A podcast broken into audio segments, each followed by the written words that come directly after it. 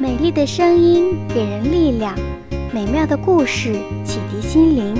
我是橘子姐姐，欢迎收听橘子姐姐的故事屋。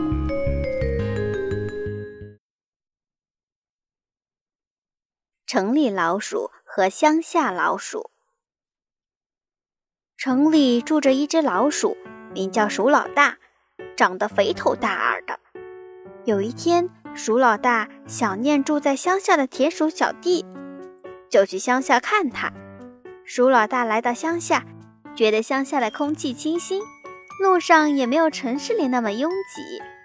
走在乡间的小路上，也不用东张西望，小心翼翼，可以哼着小曲，大摇大摆，想去哪儿就去哪儿。田鼠小弟带着鼠老大，天天游山玩水，十分开心。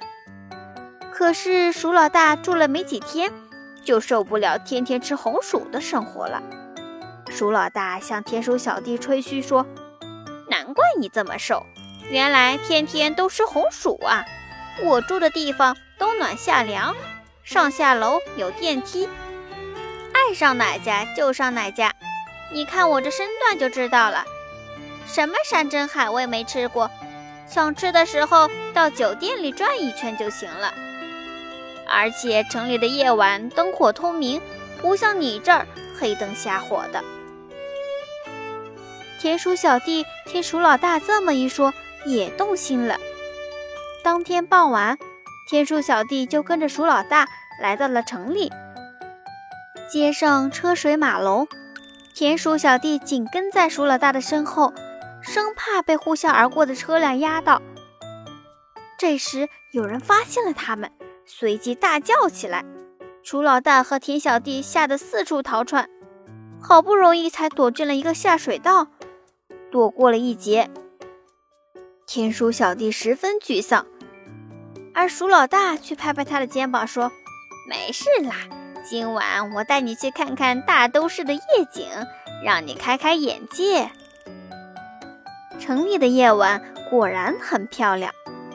鼠老大带着田鼠小弟。溜进一家酒店的厨房，趁着没人的时候大吃了一顿，然后又带田鼠小弟回到他的老鼠洞。这家主人常年出差，屋子里乱七八糟的。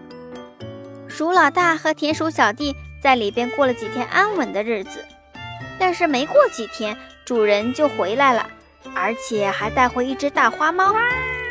鼠老大和田鼠小弟。从此便过起了提心吊胆的日子了。一天，鼠老大和田鼠小弟刚钻出洞，想要找些吃的，就听见大花猫的叫声，顿时吓得他们魂飞魄散，撒腿就跑。回到老鼠洞以后，田鼠小弟气喘吁吁地说：“啊，鼠老大，这样的生活太可怕了。虽然每天都有大鱼大肉。”但不得不整天东躲西藏，我宁愿每天吃红薯，也不想在城里生活了。说完，田鼠小弟就告别了鼠老大，回乡下去了。城里的生活令田鼠小弟大开眼界，但代价却是成天担心受怕。那些看上去华丽的东西，并不一定都是美好的，也并不适合所有人。好啦，亲爱的小朋友们，故事讲完了。喜欢橘子姐姐讲故事，记得点赞、订阅和分享哦。有想对我说的话，欢迎在评论区留言哦。